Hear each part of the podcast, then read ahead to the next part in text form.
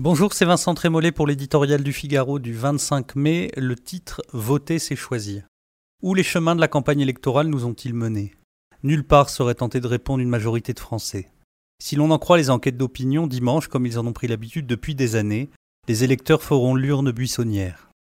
Ne nous voilons pas la face, c'est d'abord une immense indifférence qui, à la veille de ce scrutin, traverse le corps social.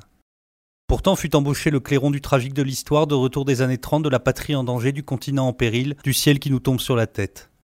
Emmanuel Macron a voulu renforcer l'intensité de la menace Le Pen. Marine Le Pen n'a cessé de confondre 2019 avec 1969, une élection avec un référendum. Là, cette dramaturgie un peu poussive a été impuissante à sortir nombre de Français dans leur léthargie démocratique. À force de crier au loup, plus personne ne croit qu'il existe. On connaît la suite du conte.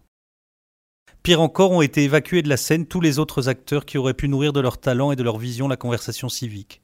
Ils se sont époumonés, mais la figure imposée du duel présidentiel a couvert leur voix jusqu'au dernier jour. C'est désolant, car les citoyens qui ont fait l'effort de se plonger dans les programmes, d'écouter les discours, de regarder les débats, ont vu tout autre chose qu'une compétition acharnée, sorte de colanta politique pour décrocher la première place. De gauche à droite, c'est un rapport au monde, aux liens qui nous unissent au passé, au progrès, que les candidats ont proposé. Dans cette perspective, le choix ne se limite plus à se venger de Macron ou à faire barrage à Le Pen, mais il permet plutôt l'expression publique des convictions personnelles, l'affirmation d'une vision de l'Europe, de l'économie, de l'écologie, de l'identité.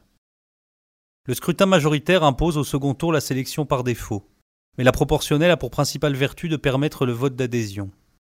Souhaitons donc que les électeurs aillent voter en grand nombre et qu'ils le fassent avec l'Europe au cœur, en conscience et en toute liberté.